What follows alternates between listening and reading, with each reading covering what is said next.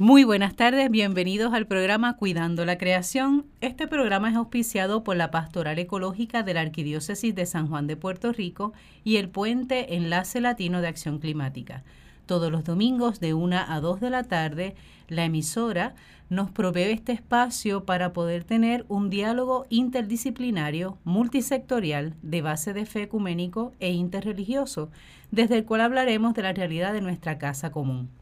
En este mes, justamente, el Papa Francisco ha establecido desde el primero de septiembre hasta el 4 de octubre como eh, tema de base el cuidado de la creación. Y es fantástico que nuestro programa justamente se llame de ese modo. ¿Por qué desde el primero de septiembre hasta el 4 de octubre? Porque el primero de septiembre, a nivel de la Iglesia Católica, junto con la Iglesia Ortodoxa, se tiene el día dedicado a la oración por el cuidado de la creación, de todos los recursos. ¿Y por qué el Papa lo extiende este año hasta el 4 de octubre? Porque justamente el 4 de octubre celebramos la fiesta de San Francisco de Asís, que es obviamente quien motiva, ¿verdad?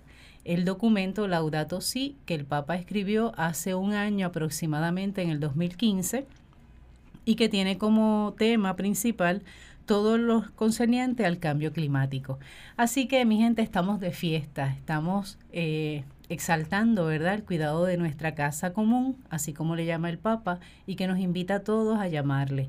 En este día de la casa común y de su cuidado, tenemos de invitada a Lisa Speakers, que va a estar hablándonos sobre la realidad del cambio climático y su relación de los peritos electricistas. Y se preguntarán por qué Lisa, nombre de mujer, va a hablar sobre un tema que es tan de hombre, pero eso lo vamos a hablar luego, ¿verdad? Eso ya en la entrevista tendremos la oportunidad. Así que le damos la bienvenida a Lisa Speakers que nos acompaña en este día. Buenas tardes, muchas gracias por la invitación. Qué bueno. Y adivinen quién más está con nosotras, Jacqueline Torres, que es una de las voces ya, ¿verdad?, establecidas en el programa. Buenas tardes a todos, gracias hermana. Lisa, bienvenida. Gracias. y claro, la que le habla es la hermana Alicia Vilés y junto a Jacqueline y Alisa vamos a estar hablando sobre cómo eh, los y las peritos electricistas pueden colaborar y están colaborando en todo esto del cambio climático y el cuidado de nuestra creación. Así que para beneficio de los que nos escuchan y también para yo también aclararme y conocer un poco más, ¿quién es Lisa Speakers? ¿De dónde viene ese apellido tan extraño? Eh, dónde estudia, etcétera. ¿Quién es Lisa? Pues eh, buenas tardes, Lisa. Mira, sí. Eh, Lisa Speakers, pues yo tengo, yo me fui a estudiar electricidad, yo soy perito electricista y en adición eh, tengo la licencia para la instalación de sistemas fotovoltaicos. Excelente. Igualmente habemos otras, otras 16 colegiadas, mujeres en el colegio de peritos, somos un total de 17 en este momento colegiadas ejerciendo la profesión de electricidad y varias de nosotras ya también tenemos la certificación de la instalación de los sistemas fotovoltaicos. En términos de los colegas varones, que obviamente son muchísimo más, eh, igualmente, de, una matrícula de 5.500 colegiados que tiene el Colegio de Peritos, este pues hay, hay bastantes ya que han ido sacando su certificación, la licencia para la instalación de sistemas fotovoltaicos. Ok, o sea que esto es, no por el hecho de ser perito electricista, se tiene conocimiento y la habilidad para trabajar mm. con el sistema fotovoltaico. No, inclusive hace a lo mejor algunos 30, eh, 35 años atrás, la profesión de electricidad se enseñaba la parte eléctrica, eh, en términos de AC solamente. Ahora, ¿qué significa? Eh, alternate current, de corriente, alterna. Este, la parte que es AC, los sistemas fotovoltaicos, por ejemplo, que funcionan en DC, que es corriente directa, pues este, no era que nos enseñara, porque si tú aprendes, se, se toca ese tema, pero como nuestra corriente funciona en AC, pues típicamente esa es la que se estudiaba. Luego se añadieron los PLC, que antes decían, yo no sé si recordarán que hace a lo mejor algunos años atrás se enseñaba electricidad con PLC. Y ahora hoy en día, cuando ofrecen los cursos de electricidad, dicen electricidad con energías renovables. Ok, PLC, este, ¿qué era? Eh, son programadores lógicos, controladores de programadores. Ya. Así que eso también ha ido cambiando. Eh, oh, sí. y de hecho, si, si tú vienes a ver, nuestra rama específicamente es una de las más que ha evolucionado. O sea, el servicio de energía eléctrico, eh, inclusive desde, desde su generación hasta, la transmisión y la, y la, y la entrega, o sea, la, distribución, como tal. Cuando tú vienes a ver, eh, Puerto Rico empezó originalmente en un sistema hidroeléctrico y luego cambió a sistemas de carbón, este, pues porque no, no sé si fue que el mantenimiento no fue el más adecuado o no se sabía eh, dar un mantenimiento más adecuado en ese tipo de sistemas hidroeléctricos. Este, pero ese fue el principio. Y era y hubiese sido más saludable mantener ese sistema y hasta renovarlo dentro del mismo sistema hidroeléctrico, porque cuando tú vienes a ver el carbón, pues tiene una contaminación que el sistema hidroeléctrico no la trae. Definitivo. Eh, para aclarar, Lisa, este sistema que anteriormente era hidroeléctrico, ¿verdad? Nuestro sistema de generación de energía. Por, eso era que se llamaba Autoridad de, Fuentes Fluviales. correcto. Y es lo que tal vez en el área oeste todavía se mantienen estos canales que ahora lo utilizan de forma inapropiada. Bueno, no de forma inapropiada, de forma aventurada, se aventuran a tirarse con balsas por estos canales eh, donde corre agua, ¿no? Y no necesariamente son quebradas ni ríos naturales, sino son canales por donde fluye el agua y que entiendo que estaban conectados al sistema de hidroeléctrico. pero ahora mismo ninguno. Yo creo que prácticamente los dos o tres sistemas que quedan eh, no, no, no están en la generación completa. Completa, sí, pero los canales siguen todavía fluyéndole agua. Claro, de que pueden estar fluyendo, sí. Sí, pero no generan. Pero, y hay algunos de ellos que todavía generan. Pero lo que pasa es que no, no es la capacidad que se puede usar. Eh, es como un sistema que está ahí para Qué bueno que todavía funciona en algo. Cuando lo necesite lo uso, pero no, no, es algo está. activo. Interesante. Lisa, ¿de dónde tú eres? Yo soy de aquí, de San Juan. Eh, yo nací en el área de Caparraja y me crié toda la vida aquí. Lo que pasa es que mi apellido es alemán, sí, yo sé porque todo el mundo dice Lisa, ¿qué? Speaker, ah, pero es este, Speaker Sepúlveda, que Speaker bien Sepúlveda, correcto. Este, mi apellido es alemán, yo nací aquí en Puerto Rico y mi papá también. Este, pero mi abuelo nació en New Jersey. mi, los papás de mi abuelo fueron de los que emigraron de Alemania a, New Jersey, toda esa área, ¿verdad? Y mi abuelo vino en un intercambio de estudiantes, conoció a mi abuela y no volvió nunca más para atrás. Esos son los buenos intercambios. Se, se quedó aquí. Así que. Que viene enriqueciendo nuestra cultura. Claro Con descendencia alemana, excelente, qué bien. Entonces, estudiaste eh, inicialmente aquí en Puerto Rico, luego te mudas a Estados Unidos a estudiar, ¿cómo fue? No, mira, yo tengo una vida un poco diferente. ok. Este, yo me casé bien joven. Okay. Eh, yo me casé a los 14 años, yo tengo un hijo de que cumple 32 años ahora en septiembre 10. Ya sacaron cuenta, Elisa. Y, mi hija. después tuve a mi hija, a los, después tuve a mi hijo a los 14 años, a mi hija a los 16. Y entonces que ella cumple 30 en octubre y pues viví con él que era, o sea, cuando yo me casé, mi esposo estaba estudiando en Estados Unidos y entonces vivía allá afuera con él un tiempo Luego nos vinimos para acá, para Puerto Rico. Él había estudiado ingeniería eléctrica. Y entonces una de las cosas que habíamos trabajado en un negocio juntos eh, había sido la parte de la evaluación de causa y origen de fuegos eléctricos. Entonces, cuando yo voy a eso, que originalmente, para que tú veas cómo son las cosas, yo voy de acompañante, esperando que se acabe el seminario para darle uso a la tarjeta de crédito en el shopping. y vámonos a pasear y, y, a qué hora se acaba esto. Y entonces, este, en el seminario que yo entro originalmente como oyente, yo decía, no, esto, esto, espérate, que esto, algo aquí no cuadra, esto está, pero ¿cómo es? Porque yo lo que he visto aquí en Puerto Rico. con el tema. Y entonces de ahí terminé pagando el seminario para, para, mi, o sea, para que me contara y para que yo realmente pudiera coger el examen. Excelente. Este, cojo el examen, me certifico en la investigación de causa y origen de fuegos eléctricos. Entonces, este, y investigaciones de, de arson también. Está. Y entonces, pues, a mí me dio gracia porque después de ahí yo decía definitivamente que lo próximo es irme a estudiar electricidad. Claro, Y entonces, pues, así fue. Qué bien. y estudiaste regresada del liceo, ¿verdad? De arte y tecnología. Eso es correcto. Entonces, en estos días eh, te dieron una distinción y un reconocimiento. No lo vas a decir, pero yo lo voy a decir. Muy bien, Jacqueline. Sí, te dieron una distinción y la reconocieron en, el, en la graduación, la colación de grados de la universidad. y ella está muy activa allí como oh. recurso en el liceo, que tú sabes que hemos entrevistado aquí a a la relacionista pública, estuvo con nosotros y son unos aliados nuestros también. Y participamos con los jóvenes que se están educando, dándole charlas y talleres. Mira, se puso colorada.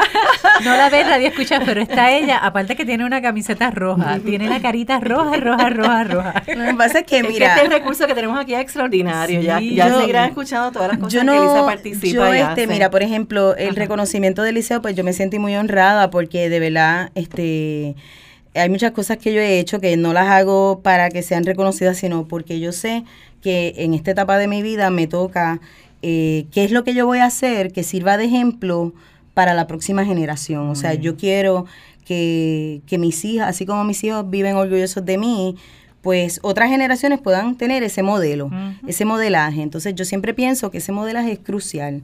Así que yo no hago las cosas para que me den un premio o para que la, fueran aplaudidas, sino es para que alguien diga, wow, mira, ella hizo esto, pues esto se puede, es posible. O mira, sí es verdad, a lo mejor da trabajo, pero se logra. Entonces en el liceo, eh, yo además de ser ¿verdad? perito electricista, pues soy empresaria. Y el liceo eh, eh, hizo, creó una, un premio, que es Carlos Manzanal, eh, premio de la excelencia. Y entonces ellos eh, están van a estar otorgando este premio anualmente. Cuando están evaluando las personas para para otorgarle este premio pues mi nombre surge por la por el servicio comunitario. Porque yo además de haber ido a África a servir eso vamos a hablar. Este, a servir en la misión de África, pues aquí también eh, lo hago. este, y creo mucho que eso es importante. Bueno, y de eso tenemos que hablar, ¿verdad? De eso vamos a tener que hablarlo porque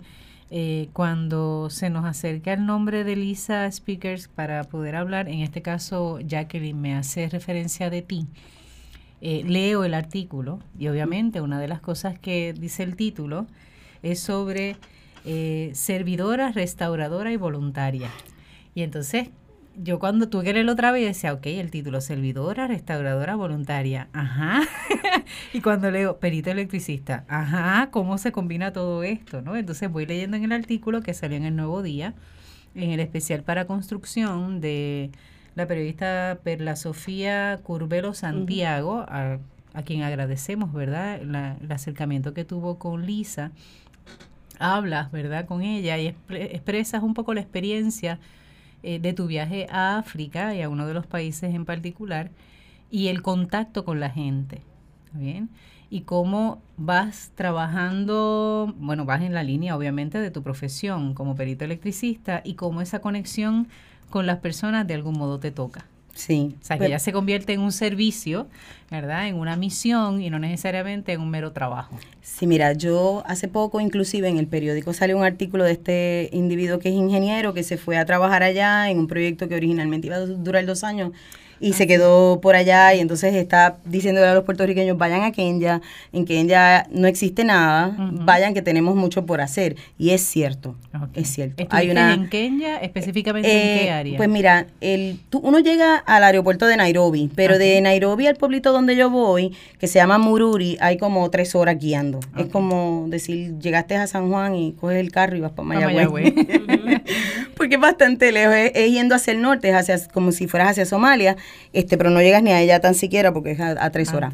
Entonces, ¿qué te puedo decir? Ahí hay una necesidad grande en todo, en todo lo que te puedas imaginar.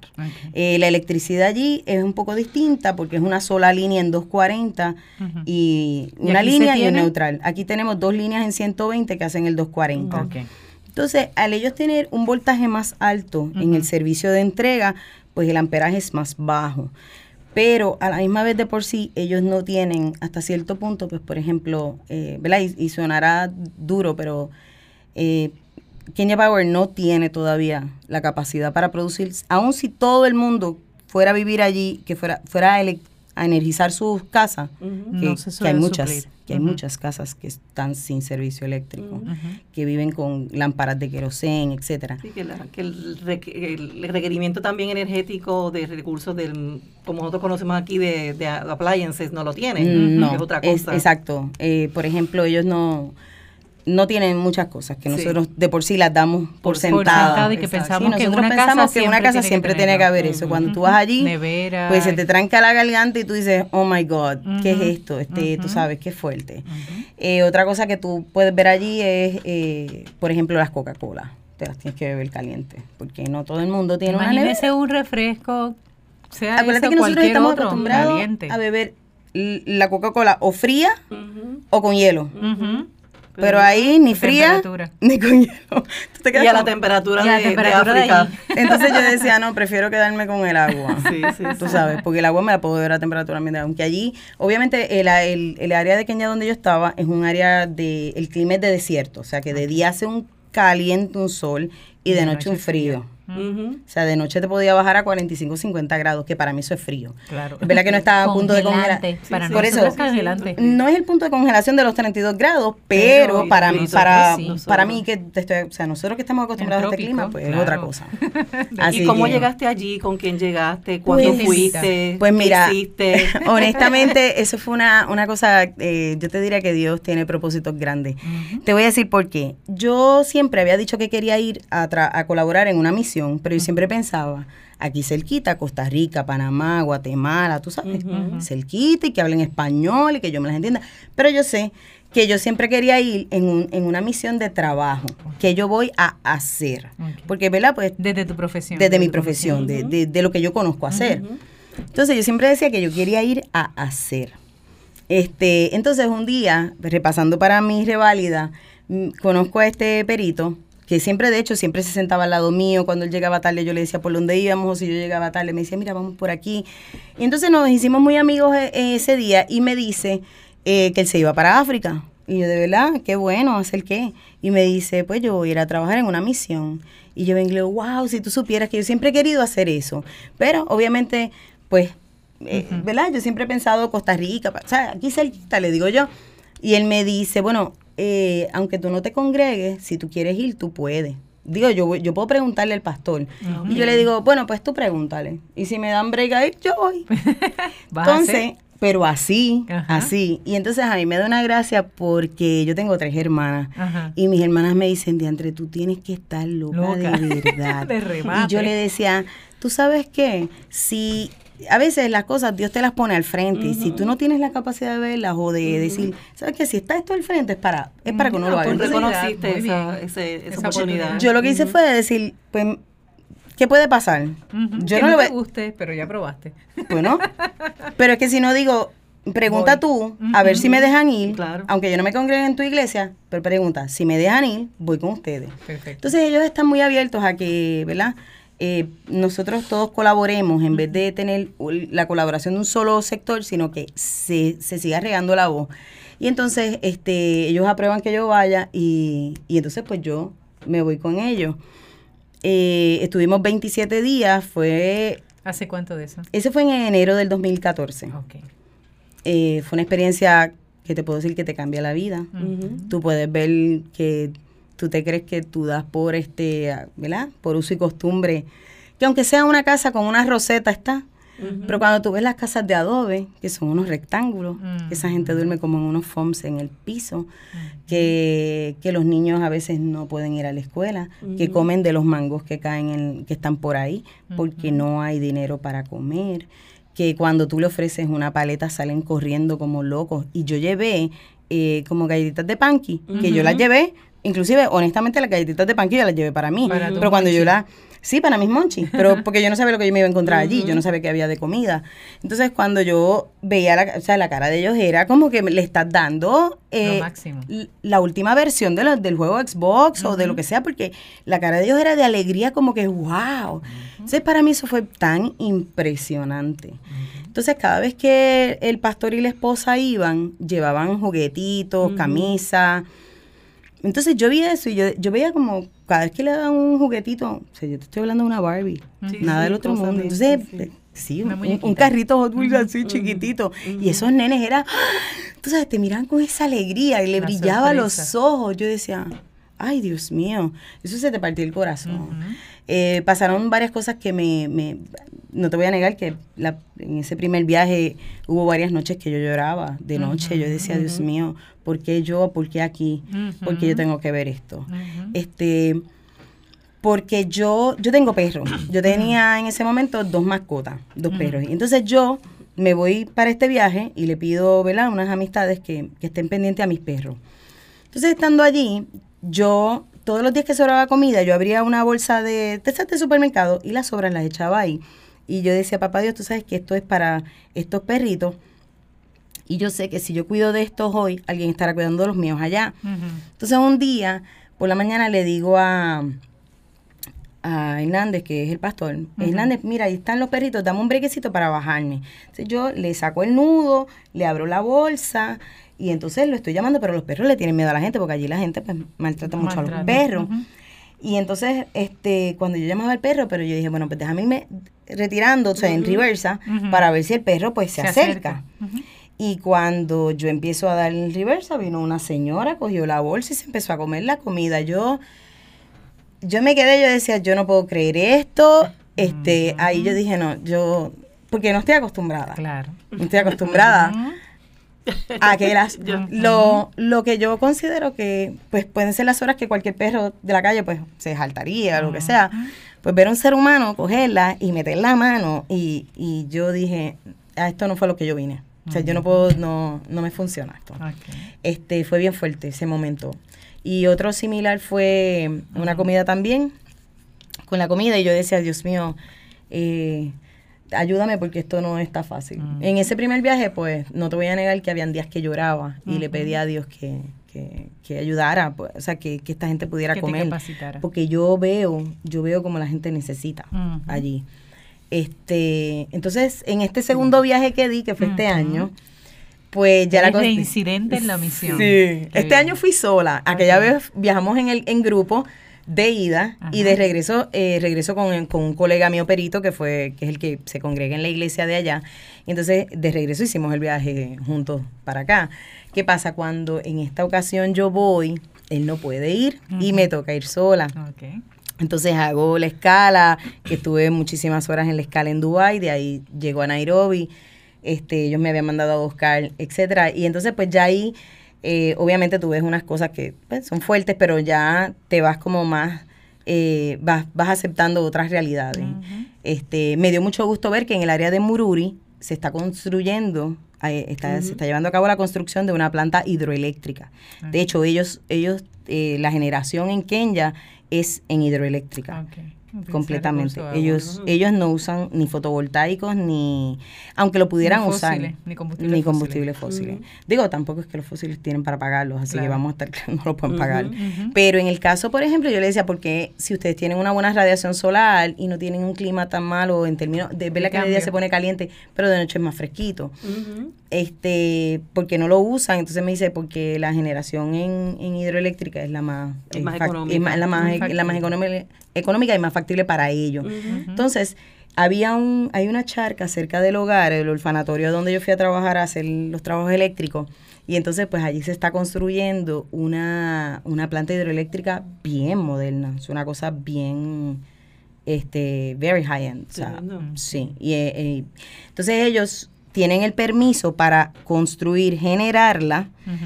Y el exceso que no usen ellos, que lo van a usar para una fábrica de té porque en, en Kenia y de hecho en África en general, eh, hay una manufactura bien grande, hay una siembra, un desarrollo de agricultura y proceso de té. de diferentes tipos de té, hierbas para teces. Y entonces, pues... una inversión a lo mejor inglesa o algo así, ¿no? Este, eh, se llama Kenya Tea Tipi algo, porque ellos son los que están construyendo. Esa, esa, ellos hicieron un conglomerado de, de, de agricultores y procesos de de tesis. Y ese conglomerado, cada uno aportó X cantidad y están construyendo eso. Están construyendo esa, esa, planta hidroeléctrica que yo la, la, vi en proceso de construcción. Así que originalmente la planta va a suplir a esa a esa y lo que quede de excedente para Kenya Power. Ok, que entonces se le da la, de por sí tiene a la comunidad. Exacto, pero a la población. Exacto. A, la población que tiene por lo menos alguna conexión. Pero déjame, exacto. A los que pueden pagar lo que tengan la conexión. Porque la mayoría, tú puedes tener una casa.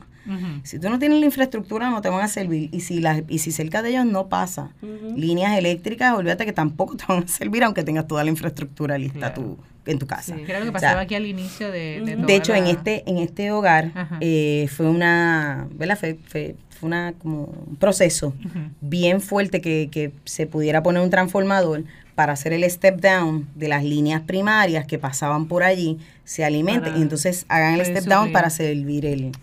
Y se tuvo que... Entonces hay un, transformador trifásico este allí en, ahora mismo. Qué bien. Escuchando a Lisa, ya que le damos la bienvenida también a David Ortiz de Enlace Latino de Acción Climática que nos acompaña, se, se une a la mesa de diálogo. Escuchando a Lisa, eh, me sonreía no porque se emocionara ella y expresara sus lágrimas, porque aunque ustedes no la vieran, sí hubo lágrimas aquí, recordando su experiencia de misión. Eh, me sonreía más que nada porque eh, comprendo, ¿verdad?, que se hace más evidente eh, desde Laudato Si, ¿verdad? El, el, documento de, del Papa Francisco, esta encíclica, donde él constantemente está denunciando por lo alto y por lo bajo la relación que hay entre los empobrecidos y la falta de recursos o el abuso de otros con poder, ¿verdad? Eh, y cómo se manejan los recursos. Y esa injusticia que ves y esa, y esa experiencia tan, tan fuerte, tan cruda, ¿verdad? Que te parece hasta inhumana el hecho de tener tú los, los restos de comida para un perro, un animal, y que un ser humano sea quien se tenga que beneficiar y le saque provecho, ¿no? Realmente te, te sobrepasa, ¿no? Te sobrepasa y es porque ves la evidencia y lo que habla el Papa constantemente de que no solo él, muchos teólogos también y teólogas, donde quienes padecen con mayor crudeza los problemas ambientales son las personas de bajos recursos a esos que llamamos no pobres, sino empobrecidos porque los sistemas los hemos hecho pobres, porque tienen todos los recursos, o sea, tienen posibilidades, pero no han tenido la, la, la forma de poder beneficiarse de forma adecuada, de forma balanceada. Cuando me sonreía ahorita, Lisa, era por eso, porque realmente eres testigo, ¿está bien? De eso que se denuncia por lo alto y por lo bajo y que posiblemente muchas personas, ¿verdad? Muchos ciudadanos que se están escuchando, porque no lo han vivido, no lo pueden comprender.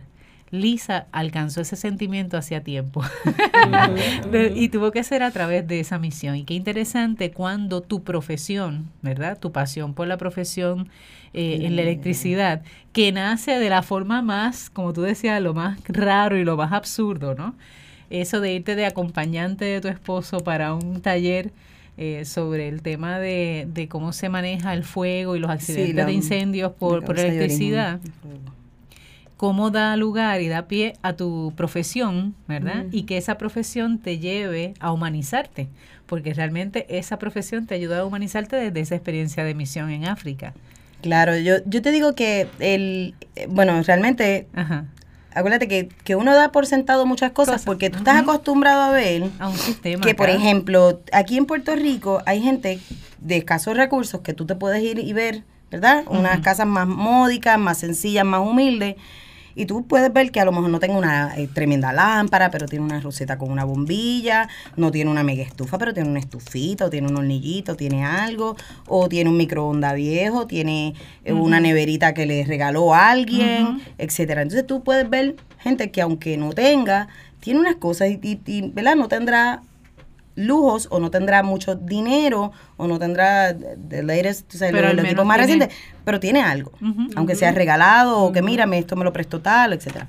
Pero cuando tú ves que, por ejemplo, para decirte algo que me pasó en el primer viaje a África, vamos a una gasolinera y yo de momento veo una bomba, así como están las bombas de gasolina, que nosotros las tenemos en la gasolinera, veo la bomba de diésel y veo la bomba de querosén y yo, ¿verdad? Ignorante, porque en eso lo tengo que reconocer, digo, ¡Wow! Y aquí los carros corren en querosén.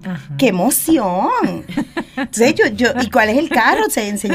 El último Pues, No, no, ¿cuál porque, oye, porque yo no, yo nunca he visto un carro que corre en querosén, así que no sabía.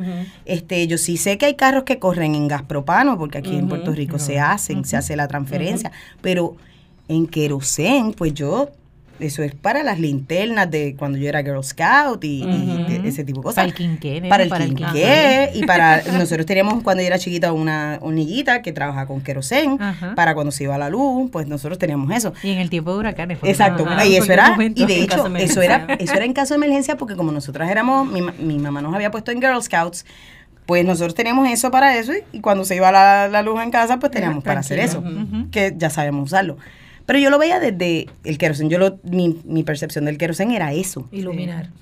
para los quinqués, cuando estuviéramos camping eh, como Girl Scouts, para iluminar y cuando se fuera la luz. Cuando yo veo que hay una bomba, o sea, como de gasolina, Una así grande, yo dice, wow. Entonces esto es que hay- aquí hay carros que corren con querosén, pero yo no estoy, me- o sea, es lo único que me pasó por la mente. Ajá. Cuando yo le pregunto y me dicen, no, no, no, aquí no hay carros que corren con querosén. ¿Quién te ha dicho eso? Y yo, no, no, es que veo la bomba y me dice, no, eso es porque aquí la gente viene con los tanques y se los sirve, porque con eso es que prenden las casas, que trabajan. Yo me quedé como, Ahí empezaste a darte cuenta de la realidad. oh, oh, oh. ah, ay, Dios mío. Que tampoco es que vaya al carrito del gas, como decía, A- a las llevártelo a- casas, a tu Sino casa. que tú vas a este lugar, a este puesto. a Y entonces te sirve en, como decir, los tanques de 5 galones, de las pailas de 5 Sí. galones. Pues en esas pailas la gente va y, y lo, Lo llena echa. Y se lleva ese, esa pailita. Y entonces, pues digo, obviamente les cuesta porque eh, se vende, no es que, no es que te lo regalan. Pero eso es lo que tienen allá. Y entonces, pues es impresionante. O O sea, que desde no ahí, desde el saque, estabas tú. No, yo estaba, yo estaba, sorprendida porque yo de momento estaba hasta emocionada y dije, por fin voy a aprender algo, wow. Entonces, esto yo no lo había visto en Puerto Rico, un carro que corra con querosén. Honestamente, pues yo no sabía que era que no era para eso el, ese, ese querosén. Entonces, lo otro que también, pues, por ejemplo, allí eh, a la que tú vas pasando por el pueblo, o sea, tú tienes muchas tienditas que venden frutas todos los días. Y yo digo, pero ven acá, ¿qué le pasa aquí? Porque la gente tiene que estar haciendo compras todos los días. Este- Esta, es la cosa más ineficiente que yo oye. Mira cómo yo digo. Entonces, porque es que yo no me imagino yo ir esa a- mentalidad, mentalidad de- occidental. sí, totalmente. No, pero es que- y de consumismo que tenemos. No es que yo, yo no pienso que yo voy a ir al supermercado diariamente. Yo voy al supermercado una vez o dos veces, a- o sea, una vez a la semana Claro, porque o cada dos semanas. para guardar. Para conservarlo. Pero Entonces, allá no como hay. allá no hay, se tiene que comprar Diario. diariamente. Y eso depende de cuántos chavitos hayas hecho en la Lo que calle, se pueda. lo que hayas Si se podido- vendió, no si se trabajaste, no trabajaste, para lo que dé. Entonces, Sistema de trueque, ¿lo trabajan también o no? Eh, Servicios por mercancía. Por mercancía. lo Bueno, ellos tienen su moneda. No vi, No, no, no vi intercambios, no vi intercambios como tal de esa índole. O sea que eso Este, es más difícil todavía, porque si yo, por ejemplo, no tengo el dinero, pero tengo un producto, Claro. por ejemplo, tengo aguacate y tú tienes quenepa, y yo quiero quenepas y tú quieres aguacate, Yo me pues imagino que entre ellos, yo me imagino que entre, mira, porque yo vi, por ejemplo, granjas, o sea, tú tienes tu pedazo de tierra que tú siembras, este, le- esto que no es este lechuga, que es, ay Dios mío, que se parece a la lechuga. El repollo. Repollo. Ok, tú tienes estas granjas, o sea, aquí este siembra repollo y tienes, tú, tú, tú ves el terreno marcado y todo con su casita y, y su siembra de repollo. O sea, un solo producto. Un Por- producto. Monocultivo. Monocultivo. Y entonces, Entonces el otro, yo vi, veía que otro, digo, hay gente que tiene varios. Sí, sí. Pero hay gente que solamente, pues, por ejemplo, un uno tiene uno, otro tiene otro, otro tiene otro. Este, y tú vas Sí, que tendrá eso. que darse este intercambio Sí. también así. Ese intercambio yo me imagino que se da de alguna manera, porque yo he visto, yo vi cosas como que esta familia tiene para sembrar esto. Algo que hay allá, este, pues por ejemplo, hay cebolla, hay tomate, eh, hay cilantrillo, lo que nosotros conocemos como el cilantrillo, pero las, los tomates así de chiquititos y la cebolla, sí, o sea, no son no los cherry tomatoes, No, yo no estoy hablando de los chiquititos de, o sea, que en vez de ser ese tomate Es así como grande, nosotros, regordete, no, es más- es así. Y entonces este aguacate, ahí hay mucho aguacate, la cáscara es diferente, pero es muy bueno también. Y algo que me impresionó mucho es que Del Monte, la compañía Del. Monte, eh, tiene allí siembras de miles y miles y miles de acres de terreno, de piña, de mango, de y, y sale de allí, Ok. sale de allí, de Habría que productos del verificar monte. si los, si los productos cómo son, pero eso es otro Mm, tema. tema. Eso es otro tema. Ahora, Lisa, escuchamos tu experiencia. Gracias también por compartir tu experiencia personal, ¿verdad? O sea, con esa apertura, tu experiencia de misión. y ahora, regresando a Puerto Rico, ¿verdad? ¿Cómo esa experiencia de servicio, que obviamente ya eh, entiendo que ha cambiado tu vida o al menos ha trastocado tu vida, ¿verdad? Y espero que sea de forma muy positiva. ¿Cómo también ha eh, motivado, animado la formación que debe recibir un perito electricista? Pues mira. Un perito y una perito electricista. Correcto, tanto los peritos como las, mujeres peritos este, que ejercemos la profesión. Mira, número uno, eh, este año me nombraron para presidir la Comisión de Educación Continua del Colegio de Peritos. Eh, la, Comisión de Educación Continua tiene la, responsabilidad de proveer esta educación continua disponible para el perito. El perito se le requieren ocho horas anuales de educación continua. y, y, entonces, pues, como uno crea un currículo que fomente, pues, número uno, esa preparación eh, profesional, pero también, eh, como yo misma le he dicho a ellos, esa parte ética, ética y moral. Eh, de formación también de carácter. Una de las cosas que yo estoy proponiendo traer este año como adiestramientos adicionales es los siete hábitos de la gente altamente efectiva, pues para poder desarrollar estrategias de, eh, de trabajo en equipo. Eh, por alguna razón, pues no todo el tiempo ellos piensan en esta, ¿verdad? Y, debemos buscar esta sincronía porque, así como yo le había hablado a Jacqueline hace un tiempo atrás, yo le digo, a mí me gustaría eh, o sea, que, de alguna manera el US, colaborar con el US Green Building Council y que nosotros los peritos electricistas eh, también estemos en, a, ¿verdad? a tono con los, con los recientes acontecimientos, porque aunque el US Green Building Council trabaja con muchas otras cosas como el reuso de las aguas, la capturación, etcétera, pero en la parte de eficiencia energética hay tanto que se puede hacer. ¿Cómo qué? Eh, mira, por ejemplo, sensores de ocupancia. Eh, para que tú vas a tener todo un área prendida, si nada más tienes a una persona. O sea, porque el aire no se puede ir ajustando. Si de momento aquí hay una persona, pues está bien, pero cuando lleguen cuatro, pues entonces el aire dice, ok, arranco. Pero tú no lo tienes desperdiciando energía, enfriando un área que no hay nadie, número uno, y que número dos, pudiera tener 20 personas, pero no tienes que no las tienes, pues entonces que bajes las revoluciones, mantengan una temperatura cómoda, pues no, tienes que estar, pues no hay esa necesidad de tanto calor para enfriar. Que es algo que muchos de los hoteles afuera tienen y nosotros aquí, eh, los hoteles prenden el aire desde, desde, antes de la persona llegar y sigue corriendo y sigue corriendo. Claro. Y los sensores también de iluminación, como dice Lisa, o sea, la ocupación, si no estás en el lugar, se apaga la pues que se apague entonces la luz y cuando ese sensor sienta movimiento, pues entonces se mantenga prendido. Eso uno lo ve como frecuencia. Lo de parte de lo de energía. Sí, ya lo están adoptando mucho en baños, este, hasta inclusive de, de comercio. y son cosas que, como Lisa menciona, o sea, eh, tú tienes posiblemente una de esos cinco mil y pico de colegiados. Eh, yo no sé qué por cierto tendrás que son personas que son personas ya adultas, ¿verdad? Pues mira, eh, hablando de, la vieja guardia, de la vieja guardia. esa mentalidad. Pues mira, eso en eso también estoy trabajando trabajando. Eh, yo sí quisiera crear un programa, eh, yo se lo consulté al presidente actualmente, donde hagamos una, un proceso de eh, pasar la antorcha, de pasar esta iluminación a la próxima generación. Ya es, ya es momento de crear la nueva generación de peritos electricistas. Sean varones o féminas, porque hay una necesidad. La realidad es que el 70% de nuestra matrícula tiene más de 60 años. La profesión de perito electricista requiere una actividad física que, ¿verdad? No es que no se pueda, pero ya hay, ya hay otras, ¿verdad? Otras consideraciones.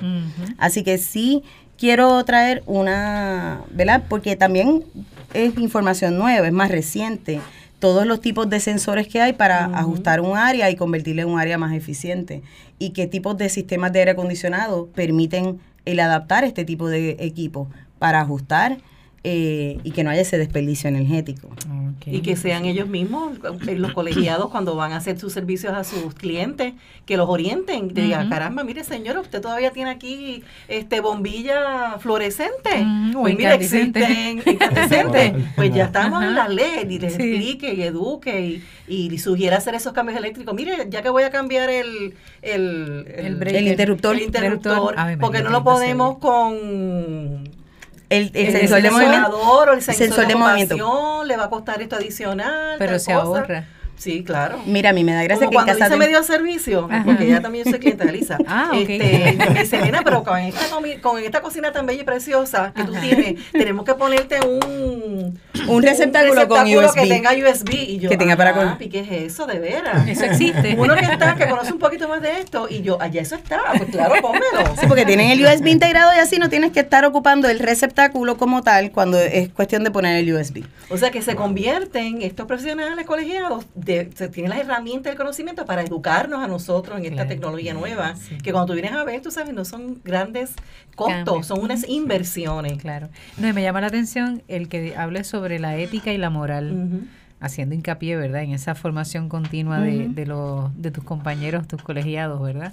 Porque este, a veces, si uno no tiene claridad en eso de cuál es mi responsabilidad, y no solamente mi responsabilidad por lo que me conviene o por lo que puedo perder, sino porque lo que conviene a la comunidad, ¿no? en general gane o no gane dinero, sea una inversión que me reste o, que me pues suma, no importa. Es lo mismo como es lo de, si tú vienes a ver, hay un costo eh, inicial de inversión para poner un sistema fotovoltaico, ¿ok?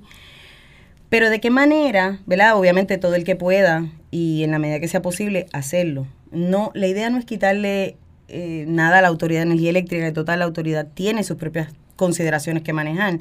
Este, y los edificios como tal, edificios de múltiples pisos, van a, van a tener que seguir amarrados al grid. Pero, por ejemplo, el costo es X, pero tú sabes el impacto que tiene a nivel del planeta a largo plazo.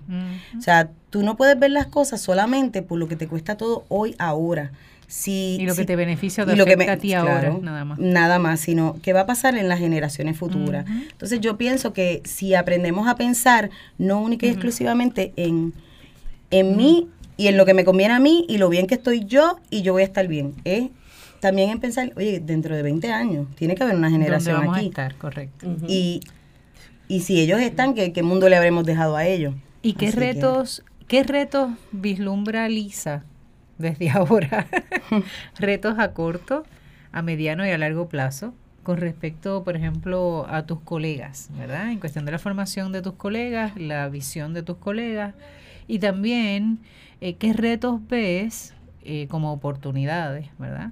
Para nosotros como pueblo puertorriqueño y el tema de, energía eléctrica, por ejemplo. Pues mira, te voy a contestar primero el de energía eléctrica. Nosotros como puertorriqueños tenemos mucho eh, que podemos ir haciendo. Eh, como dije, mira, por ejemplo, la iluminación LED, eh, porque consume mucho menos energía, eh, provee mejor iluminación y, y obviamente pues no generan el calor que compite con el aire acondicionado, ¿ok? Eso es una. Lo otro que también se puede ir haciendo es los sensores yo le monté uno y cuando yo fui a visitar a mi hija el año pasado, yo le monté un sensor de movimiento. Cuando ella va caminando, ya, eso, ya la luz de la cocina se prendió y así por el estilo. ¿Y, por qué lo hice? Pues porque así, si ella se va a acostar a dormir, no está que si de apagar el switch acá y sube la escalera, sino que la idea era que ella no tuviera que pasar el trabajo y que pudiera, la luz se fuera a apagar eh, eventualmente. Y eso lo hice con ese propósito. Entonces, no es para o sea, cosas así la, la gente lo puede ir haciendo y vas modificando que si tú estás en un área, perfecto, tienes la luz prendida, pero mira, si no estás ahí, apágala. Apágala, porque tú sabes el consumo que tiene y, cómo eso impacta, eh, porque la gente se queja de lo que está pagando directamente a la Autoridad de Energía Eléctrica. Pero tú sabes lo que tiene que estar haciendo la autoridad para generar toda esa energía para poderla proveer y tenerla disponible para distribuirla, para, para entregarla a cada uno de nosotros. O sea, la, si tú miras para atrás todo lo que conlleva y el, y el impacto que tiene, no solamente en la Autoridad de Energía Eléctrica, porque no, no, no voy a entrar en eso, pero sí en esa generación. O sea, tienes una planta de carbón corriendo, tienes, o sea, porque no es de las maneras más limpias.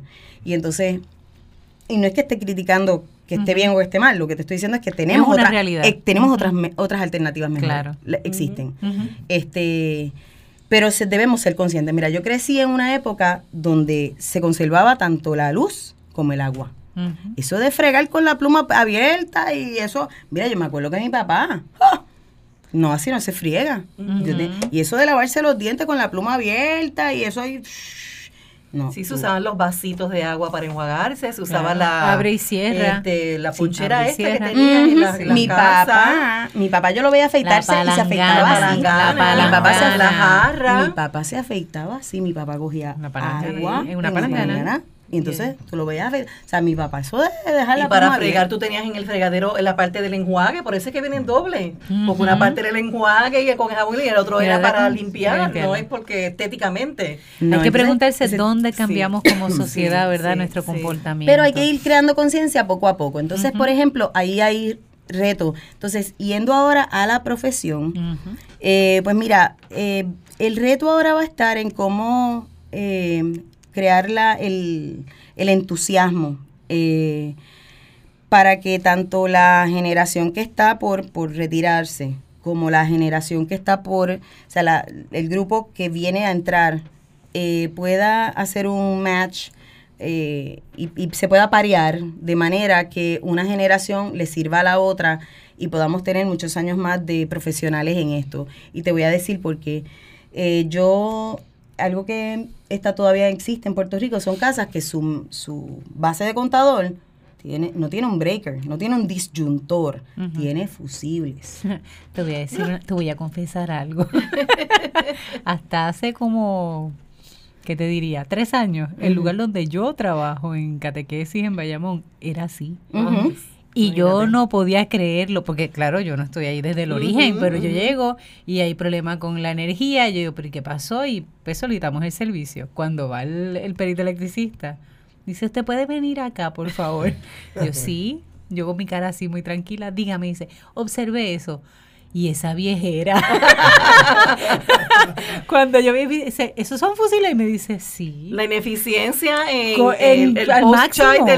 a lo máximo. Yo decía, wow. Entonces yo le digo, ¿usted se va a quedar con eso para ponerlo en un museo? Y me dice, estoy tentado a llevármelo. Pues mira, te voy a decir algo. Yo me lo llevo y yo lo guardo. ¿Ve? Yo creo y te voy a decir por qué porque no mucha gente tiene la oportunidad de trabajar con eso. Entonces, los otros días yo tuve una casa, que esta señora tiene una casa eh, aquí en Puerto Rico, ya vive en Estados Unidos, hace año y pico, la había, la tuvo alquilada como por cinco años, hace año y pico la desalojaron, y entonces ella viene a poner la lista para volverla a poner a alquilar. Y entonces, cuando la autoridad le dice, tienes que traer una certificación eh, eléctrica por desuso, y ahí es donde ella me llama.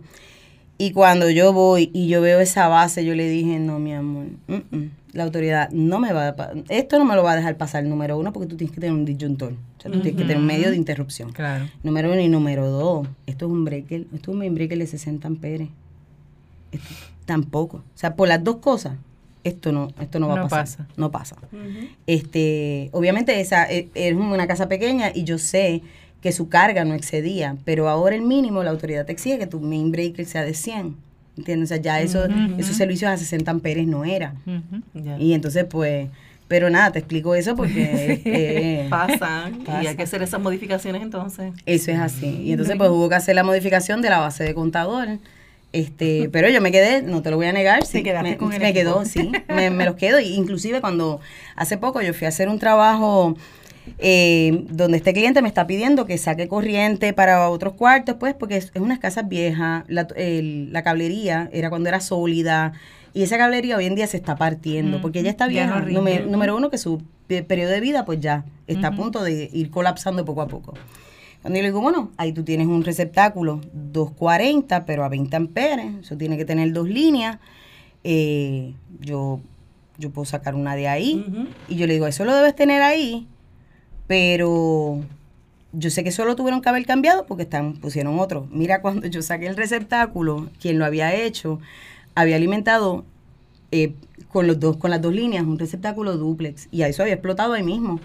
Se dañaron las líneas, las quema, se quemaron. Hablando un poco de la ética y la moral en la profesión. Para que tú veas. Entonces yo le digo, bueno, lo que pasa es que hay gente que te dice que, mira, no te preocupes, yo lo hago y lo que te puede hacer es causarte hasta un fuego en tu casa. O sea, por eso es que de ahí es que sale eh, exacto, de, de, aprender y, y, realmente mantener su educación continua al día, porque tú tienes que saber qué está causando qué. ¿Hay resistencia? Esto es una pregunta más que nada desde lo del colegio. ¿Hay resistencia de la vieja guardia a los cambios? o hay una apertura? No digo de la edad, o sea, no digo vieja guardia porque sean los viejitos del colegio, porque no es cuestión de edad, creo que también es cuestión de mentalidad. Eh, hay las dos. Hay, es más, yo te diría que hay más de una. hay muchas más de una, hay dos, hay tres. Este, mira, si hay resistencia por el cambio, este, hay gente que usa un término que yo no, no comprendía porque al principio yo lo oía y decía, ¿qué, qué, qué, significa? Sí, ellos decían, yo soy aquí vitalicio. Y yo, la primera vez que escuché eso, honestamente, yo decía, ¿será que él no sabe lo que significa. Porque yo sé que yo me voy a morir algún día. Yo no soy vitalicia. Porque vitalicia es que tú vas a vivir. O sea, que eso va a ser, eso es vitalicio, eso va a estar por, siempre. Por, siempre, por siempre. mira, la realidad es que no. Eh, entonces, todos nos vamos a morir y yo soy de las que pienso que tú tienes que ir preparando a la próxima generación. O sea, en, liderazgo se usa mucho eso, que una generación va preparando a la próxima y así por el estilo, para que haya continuidad, para que el progreso vaya en una dirección, para que tú vas mirando, ¿verdad? Que es lo próximo, ya sabemos que, etcétera. Pero eh, aquí no necesariamente eh, se trabaja de esa manera y pues hay que empezar a crear esa conciencia, porque la realidad es que hay que buscar traer, número uno, a la nueva generación de peritos, y que los peritos que ya tienen vasta experiencia, que ya están listos para retirarse, puedan servir de mentores en ese proceso. interesante. pero sí, hay, Qué bien. David, ¿escuchaste? Es perito electricista. Sí, me encanta. Me invitado a una reunión. Creo que caíste en ELAC. En la trampa, la trampa de, enlace. somos todos miembros. Eh, Eso es así. estoy contento. Ah, gracias por la invitación, by uh Jackie y Lizzie. Eh, eh, y um, y nada, saludo a los, a los radioescuchas, ¿no? Sí, hacía tiempo que no venías. Sí, hace tiempo que no, que no vengo. Uh, estoy contento de estar aquí y escuchar a Lisa. Ha sido un placer. ¿La eh, conocías ya? No, no. ¿Es la primera ah, vez? No, acabo de, ver el artículo de ella un poco. Tenemos oficinas nuevas, ¿verdad, este David? David, sí. en la tiene cuéntanos. Sí, vamos a eso. De ok, so, eh, eh, em, ta, ta, ta, eh, este 15, el, próximo, jueves 15 lo tenía aquí para poder mencionarlo y se me fue.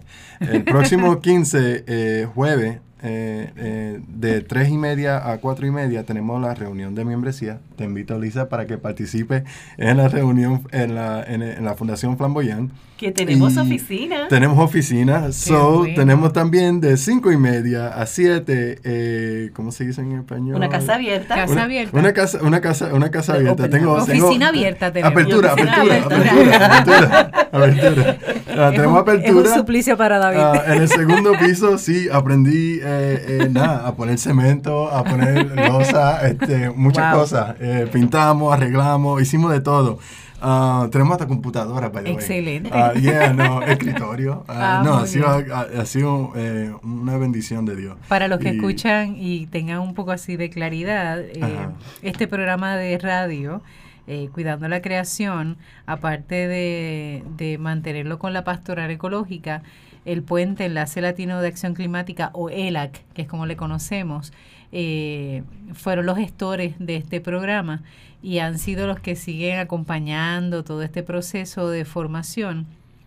Y eh, originalmente no teníamos un lugar de encuentro o de reunión y siempre hemos tenido que buscar salones para poder reunirnos y ya la alegría de poder tener un lugar nos, nos anima. Aparte también que recordemos que ELAC fue la organización que motivó lo de la caminata de un Puerto Rico unido por el cambio climático. Y es lo que genera todo esto de la de educar con respecto al cambio climático desde las diferentes áreas, ¿no? El, educación, el área económica, el área este, social, etcétera. Así que para nosotros es de gran alegría y por eso Jacqueline lo hace con tanto entusiasmo. Tenemos casa, tenemos, oficina y, es por eso. Y es bien importante que las personas que vivan en Santurce, que vengan, que conozcan ese sitio. Ahí hay computadoras, pero no es para que el personal la, use. Ahí hay computadoras para que la comunidad la use. Quiero que vean la oficina como ven una iglesia. La iglesia se entra en cualquier momento, ¿no? Y uno va y se sienta ahí y ora, ¿no? y, y, y pues sigue su día. Pues así que quiero que sea esta oficina, esta oficina la, la iglesia de esa comunidad también. Y que la usen así, que vengan, conozcan sobre el cambio climático, pero si hay un niño que está haciendo un proyecto para la la escuela y necesita una, necesita una computadora, que venga con su padre o con su madre y, y sepa, que, la puede usar. Tenemos los recursos, son de la comunidad, no son del puente, no son de la son de todos nosotros. Excelente. La ubicación, David. La ubicación es en, um, en la parada 18, a la 800 de la avenida eh, RH Todd. Uh, es el edificio donde está el Always 99 en, entre medio del Walgreens y el Walmart. Pero. perdonen, perdonen, se me salió. Esa es la referencia. esa es la referencia. Entren por la parte de atrás, hay estacionamiento completamente gratis y seguridad y estamos en el segundo piso. En el segundo invitamos piso. Y lo esperamos. Perfecto, excelente. Pues, gente. Ya el tiempo, ¿verdad? Nos va, nos va indicando que se nos está acabando. Eh, Ismael, le agradecemos que hoy es el, el, técnico que nos acompaña. Gracias, Ismael. Y es el que nos mantiene en tiempo, porque si no, nosotros seguimos hablando y olvídate del tiempo. ¿Está bien? Pero eh, eh, las personas que nos escuchan, hemos tenido la oportunidad hoy de conocer a Lisa, a Lisa Speaker, quien es perito electricista.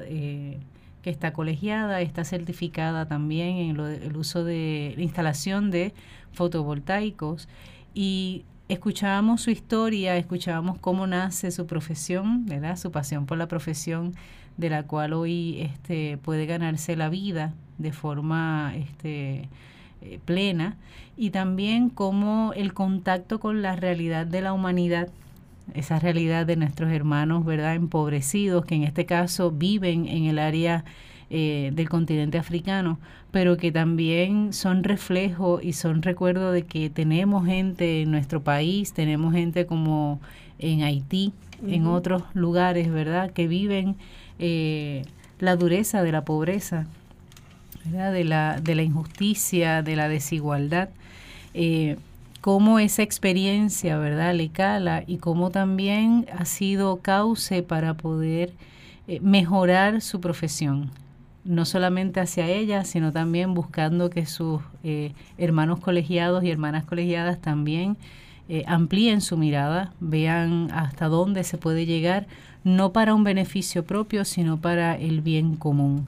Así que, Lisa, te agradecemos muchísimo el que haya sacado este espacio y que sea aquí en el estudio, que no haya sido por teléfono. Nos alegra muchísimo gracias, gracias, conocerte. Así que muchas gracias por eso. David, gracias por esa buena noticia de que ya tenemos oficina. Está bien, que seguimos los trabajos y todo. Jacqueline, gracias por contactarnos con Lisa.